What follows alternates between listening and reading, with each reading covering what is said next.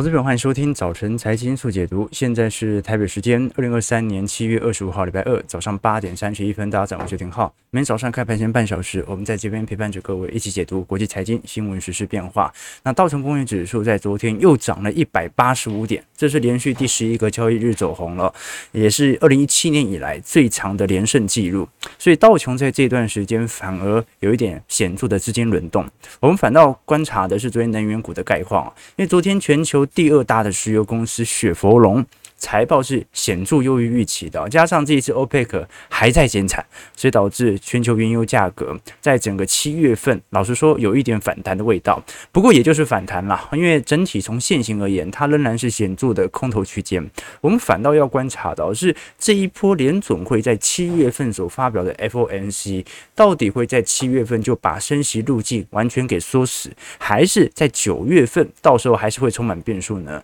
因为按照目前美元以及美元头寸的部位，加上 FedWatch 的预估，好像降息是迫在眉睫。就我们看得很清楚，通膨即将固性是很高的，但市场上其实并没有完全把过去认为的降息预期给打消，只是时间线稍微往后延。那我们待会就来观察一下数据哦，毕竟。本周三不只是 Fed 的 FOMC 会会议，还包括着欧洲央行 ECB、日本央行都会宣布相关的利率决策。尤其欧洲央行这一次总裁拉加德对于未来经济的前景以及通膨的担忧，其实更为重要的，因为欧元区的通膨远远比美国市场来的高。好，英国央行。面临的压力更大啊，因为英国面临的通膨以及经济恶化的程度又比欧元区还要来得更加严重，所以我们先首先观察到是全球这些资产公司基金经理人针对美元的空头头寸哦，其实本来在今年就有增加蛮多的，只不过因为美元也没破底哦，只能说它可能是做适度的避险单。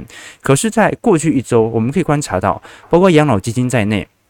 保险公司或者共共同基金共同所持有的机构投资者的美元净空头的头寸哦，在上个礼拜突然大增了，接近有两成左右。好，那么一共有五十六万份合约，创下历史新高纪录。也就是市场上突然有大举的投资人，尤其是机构商正在进行美元空单的建立哦。那我们也很清楚，美元指数指数曾经在前两周跌破了。整个 应该讲完全破底了啊，因为所有均线都已经反压了。那在明显的空头格局当中，前两周的确美元走势是非常之弱的，但是是走势弱完之后，美元空头的头寸才跟着增加。所以两个观察要点了，第一个是联准会的 FOMC 会释放什么样的讯号，导致美元似乎一定要走跌。那第二点呢，是欧元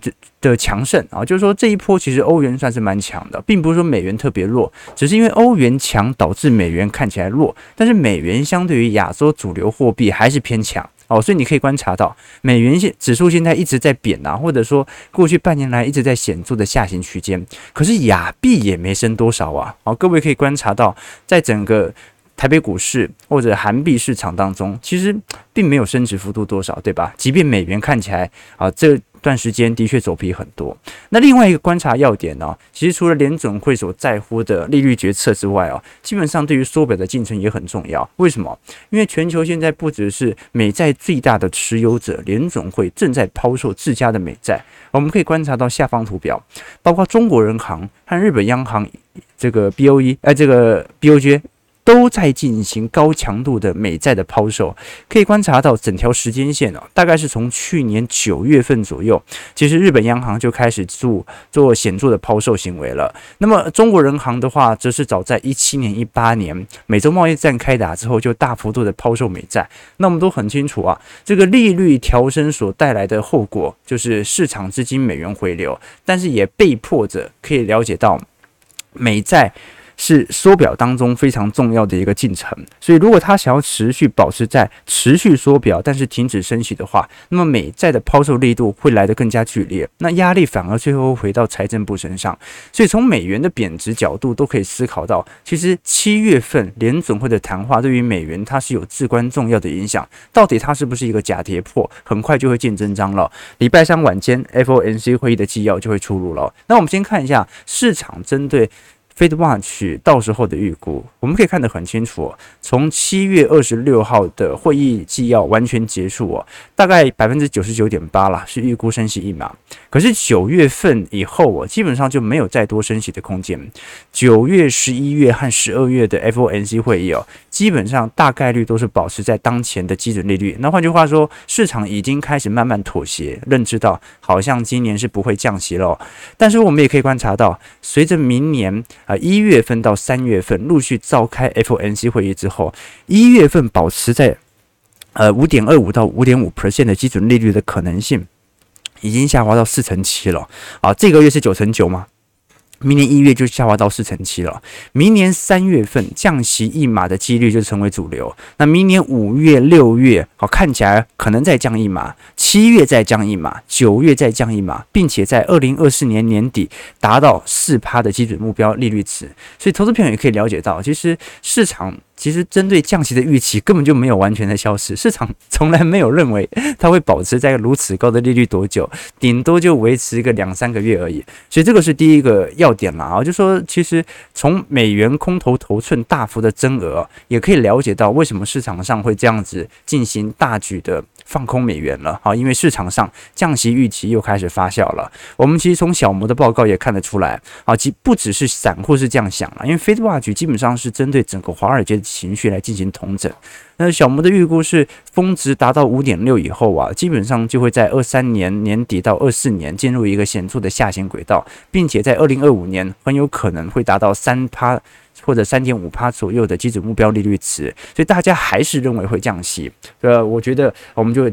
静待联总会说话吧。啊，但是呢，只要大家的降息预期还在，就说明市场上其实还是没有特别乐观嘛。啊，你经济够好，降什么息呢？啊，只有一天，市场预估未来可能一整年都没有任何降息的几率啊，或者说经济数据太强劲了啊，市场上老实说是没有任何对于这个降息的必要哦，或者说这些议题已经抛出脑后的时候，我们才能够说市场是乐观的，要不然呢，你会发现市场从来都没有真正乐观过啊，它顶多就是半信半疑到悲观当中来做移动而已，而且更重要的事情是啊，呃，到底我们观察到。降息预期会不会消失哦？甚至在这两周，大家就开始有一个依稀的这个清楚的认知了。原因很简单，因为这两周重要的基本面终于要公布了嘛。我们包括本周上呃昨天跟大家分享嘛，上礼拜你像是 Netflix、特斯拉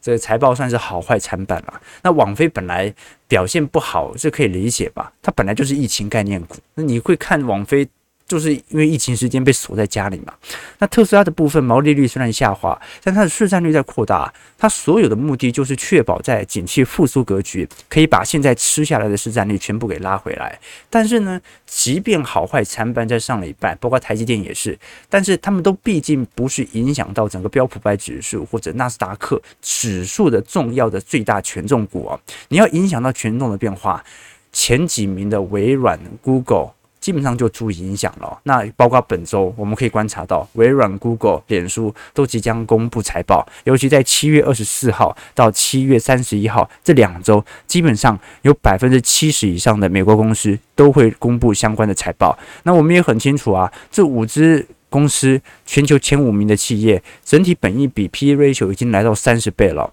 标普百指数的 P/E ratio 才十九倍。所以各位可以了解到，其实按照目前的角度而言，这些股票本来估值就已经很高了，所以财报照理来讲要非常亮丽哦。所以我们就呃见真章吧。不过我至少可以确认的一件事情是，不管是微软还是 Google 了，基本上整体营收的最低点啊、甚至是获利的最低点，在去年第四季都已经完全看到了。我们可以观察到微软的营收增长率哦，其实即便在去年第四季有蛮显著的下行格局，但是至少。它在两趴左右就重新拐头上弯了，也就是这一次，其实这五大科技股大多都是属于蛮明显的获利层面的软着陆，就是从来没有进入到负增长的季度当中。那 Google 也是一样。我们看 Google 母公司阿发贝的营收增长率，在去年第四季下滑到一趴左右，今年一季度又重新回到二点六 percent。那预估二季度的增速还是有机会加快的哦，也就是美国股市科技股的获利衰退已经全数度过，甚至连衰退都不算了啊，因为它没有进入到负增长嘛。那我们比较担心的反而是其他跟 AI 题材，你看 Google 好，不管是它的伺服器还是它的 Bard，那微软就是 OpenAI 的创始嘛。这几只股票，老实说表现不会太差。第一，呃，年初它也裁了蛮多人的啊，所以资本总结的控制底下，成本已经下滑很多啊。那最坏的情况，裁员裁最多的情况也都已经过了，所以只要获利下滑的速度比营收下滑的速度还要来得快，那基本上谷底就提前看到。那反倒是脸书就不一定啊，因为我们都很清楚，脸书这一波它跟 Open AI 跟我们讲的，你说硬要跟元宇宙跟 AI。要牵扯上是有关系啦，但是这都很清楚。脸书目前不太可能有庞大营收是来自于 AI 业务嘛，它主要还是来自于广告营收嘛。那现在最大的问题就在于，脸书的广告营收跟 Google 的广告营收的结构不一样。Google 已经连续好几个季度广告是呈现高幅度的走升，脸书是连续从二零二一年年底以来广告营收就不断的在下滑当中。那这跟可能跟诈骗广告也有关啦，跟社群人数见顶也有关啦。但是值得观察的要件是，脸书这一波的股价拉抬，其实跟广告营收的增额完全没关系，因为广告营收根本就没增加多少。脸书本轮的股价弹幅可以谈到今年以来一倍以上哦，是来自于它的资本支出。啊，有明显的削减迹象。我们看当时在二零二一年，脸书的资本支出哦，有一百九十二亿美元，到二零二二年来到了三百二十亿。哎，二零二一年下半年，脸书就已经开始有明显的亏损、营收下滑的趋向存在了。二二年他还投这么多钱在元宇宙，所以才导致为什么二二年他摔得那么重了嘛？啊，因为投太多资本支出了，结果二三年。景气下行真的来了，他只好被迫开始暂缓元宇宙的部门啊一些计划，同时间也进行大规模的裁员，那最后就让整体的股价有所拉抬，因为成本下滑了嘛。这个是我们所观察到的迹象，所以脸书反而在本周的财报就要稍微担心一下了，因为股价估值是涨得很高，但是前景层面其实它并没有太显著的获利增长的动能和空间。那事实上我们可以观察到，在全美前十家股票在整个标普百指数的市值，它是不断提升的，但是。其实总体而言，占整个标普百指数的获利贡献，它已经不像过去两年来的这么高，所以就是市值在膨胀，那是没赚这么多钱，这个都是市场上的一些隐忧。但是呢，我们也很清楚，基本上如果财报要转好，就必须要在第三季的财测就要明显的转好。我们可以观察到标普百指数的年增率，拿来跟美国 ISM 制造业新订单指数来进行对比，新订单其实还在下方进行盘旋，这个是二零零八年以来的新低啊。如果扣除掉二零二零年的话，那再来讲，股价会反映基本面提前六到九个季，呃，六六到九个月度嘛。那么这段时间，其实 ISM 制造业新订单也差不多要开始拐头上弯了，所以这一次的财报才会说如此之重要啊。不过呢，我相信啊，订单可能我早一个月晚一个月来，但是获利的低点肯定是已经度过了。我们把金融股给进行去除之后，整个二零二三年的低点应该已经看到了。反倒我们现在可以观察到的是，很多投资人，尤其是散散户投资人，因为科技股 AI。股已经涨太多，涨到疯掉了，所以开始转头去看道琼那些没涨的族群，比如说以医疗健康来看，这一波其实美国股市还是有很多板块是收跌的哦，能源股收跌，公用事业业收跌，必须消费类品也收跌，医疗健康也收跌，好，今年以来都还收跌哦，即便。标普百指数已经涨了这么多，尤其如果我们以医疗健康部门来做观察，他们其实还是依循着某种上行的轨道。那现在呢，美国股市在创高。但是医疗健康相对于整个标普百指数的比值哦，居然碰到历史的相对的低原值喽。好，所以这个是值得大家可以留意的方向。未来美国股市如果真的进入到景气复苏格局，老实说，景气的表现基本上还是会带动一些传产业持续的走高，只是它的涨幅不一定能够超得了科技股而已。但科技股本身也面临高估值的风险啊。好了，那不管如何。我们做一个总结，就美国股市可能二季度财报表现总体来讲不是特别亮丽，但是只要把能源股或者把金融股给剔除，那从图表上看得很明显了，二到三季度的转捩点就即将会出现。事实上，负增长最为明显的已经是在去年四季度了，所以大家不要再讲什么呃衰退的问题。我们讲的衰退哦，纯粹都是消费性的衰退哦，就是数据传导比较慢的民间的 CPI、民间的消费的衰退。但是如果是从反映股价最为直接的财报衰退，已经完全结束啊，已经完全结束。至少从科技股层面是完全结束的。好，我们看一下美国股市四大指数在昨天的表现。这个道琼工业指数上涨一百八十三点，零点五二 percent。收在三万五千四百一十一点，标普上涨是八点零点四 percent，收在四千五百五十四点，纳指指上涨二十六点零点一九 percent，收在一万四千零五十八点。费半小跌六点零点一八 percent，收在三千六百九十二点。看得出来，其实这两天量能是有一点小缩的了，因为市场上比较观察联总会到时候释放的讯息。那费半的部分，应材上涨一点四 percent，台积电 ADR 昨天也上涨了一点零三 percent 啊。但这段时间你会观察到市场上的情绪其实也没有因为本轮的大幅拉抬，量能有超级的放大了。好，从标普百指数的量能图，各位也看得出来，其实从去年的熊市到呃今年，即便有做一个显著的大反弹，一直到现在完全进入到多头氛围哦，这个量能也没有想象中来的大。那为什么呢？因为二二年被套惨了，套到大家都怕了。好，这个就是短期内的情绪影响，长期内我们之前在我们的会员系统当中也曾经跟各位分享说。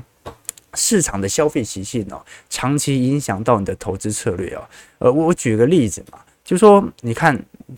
呃，如果我这一辈的啊，我的生小朋友的话，大概是二零四零年左右才会进入到大学嘛。那么很多我这一辈的朋友哦，心中对于大学的概念啊，对于升学的策略啊，准备的方式或人生态度啊，其实是在一九九零年那个时候，我们小时候培养的概念，对不对？所以我们的下一代人呢，大部分人他会拿着五十年前的概念去迎接这个新的世界，那超过应该啦，超过九成的家长都会犯这个错啊！你想要避开也避不了啊！所以哦，呃，你在一九九零年念大学的学生们哦，其实更早是受到一九五零年那个时代的概念哦。所以哦，这个一个人很多对于未来的不管是投资的逻辑、学习的逻辑哦，其实是被几乎被他的祖父辈大幅所影响的。这个东西叫做祖父学。好，就是你在小时候所身处的环境，基本上会奠定你未来的投资策略。我们过去曾经在会员系统当中跟投资朋友分享过。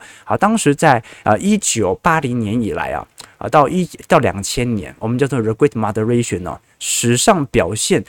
牛市最为强烈的二十年，为什么呢？因为苏联垮台，美国经济蒸蒸日上，而且网络刚刚兴起哦，有非常多的遐想空间。好，那段时间股票真的是连涨了二十年，即便有适度的回调，不久马上就会再创高。好，那那那二十年呢，很有趣的现象是哦，美国股市投资的比例啊，尤其是家庭投资的比重啊，创下历史新低，远远比一九七零年代以前还低。哦，这股市炒作照来讲哦，应该是随着科技的进步啊，会越来越多人来投资哦。但是，一九八零到两千年没有人在投资，那为什么呢？因为一九八零到两千年这一批的中产阶级，他小时候是活在一九七零年代，两次石油危机、停滞性通膨，怎么傻操都没有用，通膨又高啊，这个物价又高，然后失业率又高，所以那个年代的小孩总认为。这个谁谁去投资股票，谁就死。为什么？因为他经历了十年的熊市，你可以理解吗？他从毕业二十岁啊到三十岁，二十岁到三十岁，人生的精华，每天都看到股票在跌，跌了十年，然后你要他四十岁重新开始投资，他就不愿意。所以这个叫做祖父学哦。那么短期的祖父学，你就像现在这样，就是二二年的跌幅，跌到你现在都认为。啊，可能还会跌回来。好，对，就是会有这种感觉。那加上美国股市和全球股市的投资者，他的受到的影响程度又不同。我过去跟投资朋友提过，啊，其实美国股市它并不是长期每一段时期都是赢其他海外市场的。我们把。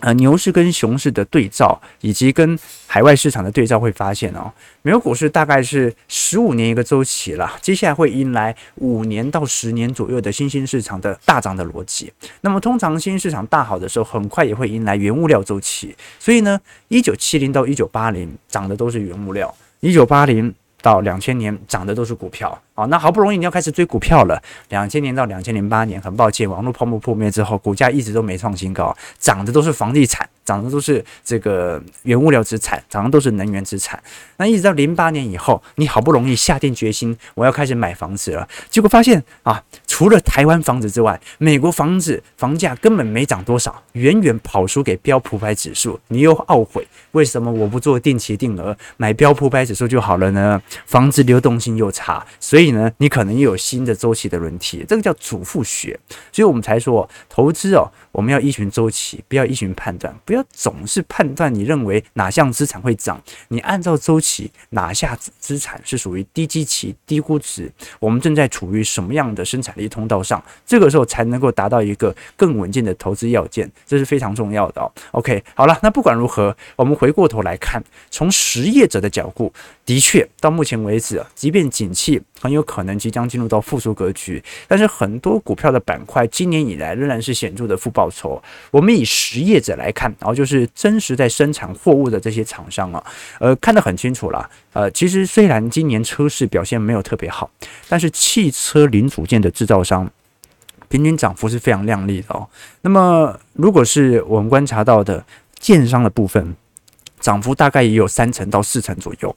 那么我们可以观察到，像是地区型银行或者商用不动产的瑞智啊，表现就蛮差劲了，大概就跌幅有两成到三成左右。啊，所以今年其实。呃，做实业的或者说传产金融哦，其实资产表现还是有非常大的不同。那你说怎么会呃车用零组件有明显的增额呢？主要来自于低基期啦。哦，就说各位也可以观察到，其实你看像台积电啊，或者像是辉达哦这些 IC 设计或者 IC 制造啊，你会发现哦。这个增长比例速度最快的，刚好是车用部门，就车用晶片的部分。可是你说车用晶片，那成熟制程那需求到底会多大？需求其实也没多大。但是呢，相对于电动车制造起来之后，它跟同机器比较起来的需求增大很多。它跟手机晶片当然是九牛一毛啦，比不了多少。但是呢，短期内，由于电动车的大量产出之后，对于车用晶片的需求，短期内就有明显的提高，所以它的比例绝对增额提高幅度不是很大，但是相对的比值提高就很多了。这导致我们可以观察到，很多车用零组件到今年为止表现仍然不错。那昨天我们也提到了，其实全美到目前为止啊。对于卡车司机的需求人数仍然是居高不下的，在美国服务业当中，卡车司机是最缺的哦。那尤其很多美国的卡车正在呃汰旧换新，制造业的复苏也即将再起。我们可以观察到，其实从过去四十年的周期以来，美国的普通车型哦是不断在缩减当中的，取代更多的是 SUV 或者我们看到的皮卡哦。那换句话说，美国基本上呃不只是在实质的卡车运输上需求变大，美国人平时的消费也是往皮卡或者 SUV 或者卡车的方向来做前进的。那他可能所需要的都是更多的车用晶片，加上电动车，我们都很清楚，这一次特斯拉新出的电动车车款。卡车车款都会陆续的公告，那到时候我们再来跟投资朋友做一些追踪。好，那最后几分钟哦，有些投资朋友想要了解一下整个欧元区的问题，因为美国的经济指标看起来好像谷底已经慢慢见到，但问题就在于。欧元区的部分最大的经济体德国昨天所公布的综合 PMI 降到四十八点三了，这个是今年以来的最低水平，跌破了龙枯线五十。那么法国七月份的综合 PMI 初值是四十六点六啊，这个也是三十二个月以来的新低啊。那值得一提的是，现在这两个欧元区，即便大家都预估 PMI 本来就会适度的跌破到五十的周期以下。但是呢，下跌速度也太快了。因为如果你说从服务业来看哦，照理来讲，现在的法国和德国都应该有适度的支撑。原因是因为现在整个全球的旅游旺季，加上内需市场极度缺工，服务业是非常之强劲的哦。可是你可以观察到。这一次并不是服务业夺落，是制造业弱到把整个综合 PMI 给拉下来了。我们可以观察七月份综合 PMI，尤其德国下滑的原因呢，其实很明显是受受到制造业影响。七月份德国的制造业 PMI 才多少？三十八啦，哦，非常非常低哦。这个是二零二零年疫情初期以来的水平哦。所以德国目前在制造业突然陷入到紧急急冻的现象，那这个就蛮意外的，因为照来讲哦，这个海外的单照来讲，美国准备要开始下单了，德国怎么会在这段时间出现制造业高速紧缩呢？到底是因为时间线的误差，还是真的会迎来美国经济大好、欧洲经济大坏的可能性呢？我觉得这反而可以值得来多做一些留意啊，毕竟从呃美欧之间的数据。看起来有点脱钩，因为从亚洲新兴市场的指标，台湾的领先指标都在好转了，台湾要拿到订单了。可是欧元区怎么会这么差劲？所以到时候我们再来跟投资朋友追踪一下，到底是因为数据上的误差，还是全球市场其实各项传导链可能会导致半信半疑的迹象所形成，在进行统计民调当中，可能会形成一些误差。这个值得大家来多做一些留意和观察了。事实上，我们可以了解到，这一波真的欧洲的经济表现真的相对于美国差非常多。我们前阵子才跟投资朋友分享，美国的花旗经济指数是不断在向上冲的，也就是美国的经济数据公布出来，啊，即便表现没这么好，它都比预期表现来得好。我预期，呃。你实际的数字只有考试只有考三十八分，但是我预期你本来只会考十五分，所以花旗经济指标照样向上大好。可是我们可以观察到，如果你把欧元区的呃花旗经济指数来进行对照，你会发现几乎在整个二零二三年都在显著的下行格局，就是每一次出来的经济数据都比想象中来的坏。所以这个很大程度可以理解到了，这个 为什么 欧欧元区压力那么大了？第一个是它的财报真的开出来比想象中差，那这个财报开出来比想象中差，有一个权值结构的问题有可能会发生，因为我们都很清楚哦，今年其实呃在整个中国的奢侈品的消费哦，相对于去年肯定幅度没办法来得这么高了。呃，去年大家还记得哦，呃，去年熊市哦，但是去年年初英国股市。法国股市啊，甚至是德国股市都创下历史新高了。尤其法国股市冲高速度最快，为什么？因为法国股市前几名的股票，权值股都是 Louis Vuitton 啊、爱马仕等等相关的精品股。好，但是去年这些精品股变成了防御性类股啊，怎么跌都跌不动。而且，呃，人家通膨给他通膨八趴，他给人家调涨两成价格，所以导致他获利反而因此而攀升。那么这种状态底下，导致了。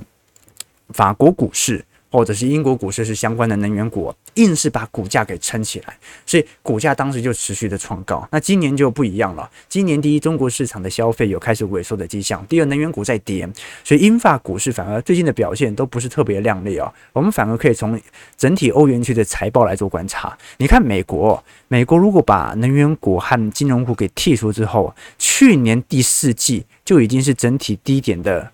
发酵点了，但是很有趣的，欧元区是怎么样？欧元区是呃，今年一季度预估还会显著增长，但是今年二三季度已经完全进入到负增长的区间，所以美国是否极泰来。欧洲是刚刚开始进入到显著的下行段，这个是蛮值得大家来留意的迹象。那到底是时间线传导的问题，还是欧洲真的就是因为啊这个财报太差了？我觉得值得来留意一些。好，八点五十九分，我们最后看一下台北股市的表现。台北股市的部分在昨天涨二点九点，这个昨天昨天其实呃盘中的变化很大，加权指数是一度翻扬，但追价的买盘意愿并没有一度呈现。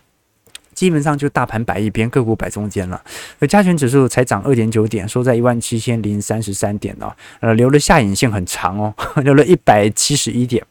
啊。那很明显也不是内资在接嘛，好，这个也不是应该讲不是主力在接，也不是外资在接，是散户在接。成交值昨天放大到四千零四十五亿，最近换换手量其实蛮明显的。你看台积电上礼拜 ADR 周跌幅已经来到八个 percent 哦，那。也很明显，从高档的死亡 K D 呃 K K D 来看的话，其实是属于死亡交叉的。但是值得留意的事情是，外资这一波其实它有一点慢慢卖的感觉，因为我们具体来观察，整体在新台币的变化，并没有出现到高幅度急贬，哦，它就是走一个相对没这么强的格局，有点偏弱了。而反而我们看到小台的部分，现在接盘意愿算是蛮高的，所以呃这段时间。其实你从六月中旬以来，市场上的散户的接盘意愿是有慢慢回归的哦，但是也不是全面性的回归哦，就随时有那种大波动，大家也会跟着跑。哦，这个就是蛮标准的半信半疑了。哦，就是说因为之前被接到怕了嘛，我常常不小心就被套牢，所以这一次跑得比谁都快，但也有你少，这个赔得比谁都快，这也导致了接下来的情绪就变成。市场上它就变成蛮明显的半信半疑，大家都吃不到一大段，大家都赚了就跑，赚了就跑这样子。好，在台北股市上涨一百二十八点，今天量能稍微有点放大，大概在三千七百亿到三千八百亿左右，收在一万七千一百六十点。我们看一下投资朋友的几个提问哦，没错啊，OK，AI 有点开太低了，主力开高跑路的意图太明显被看破嘛？那不是已经抛一阵子了啊啊！但这个市场上现在很乱呐，对不对？谁知道？题材会轮到哪边？那没有人想到 AI 的爆发点从 ODM 厂开始。好，你可我之前已经跟投资朋友分享过很多次，所以这些 ODM 厂。呃，AI 伺服器占总伺服器的营收，以及 AI 伺服器占总营收的比例哦，都是极低无比的啊，都是极低无比的啊。那美国股市你涨 AI，涨的都是一些软体全职股，涨的都是 IC 设计上游啊。轮到台北股市啊，制造也没什么涨啊。那题材老实说也没聚焦到 IC 设计上游，全部都是在 ODM 厂，都变组装厂，这也蛮神奇的，对吧？OK，好。感谢各位今天的观察以及交流啦。我们七月二十五号啊，主要也是梳理一下接下来即将到来的 FOMC。明天晚上很快会议纪要就会公布了，那我们就趁这段时间先解读一下啊，像是微软和 Google 的财报，再来跟投资朋友做一些追踪。如果基本面大势底定，那么接下来我们观察到，就真的不是衰退的问题哦，就看联总会想要紧缩多久了。就您三分感谢各位今天的观察。如果喜欢我们节目，记得帮我们订阅、按赞、加分享。好，我们就明天早上八点半早晨财经速解读再相见。祝各位投资朋友开盘顺利，操盘愉快。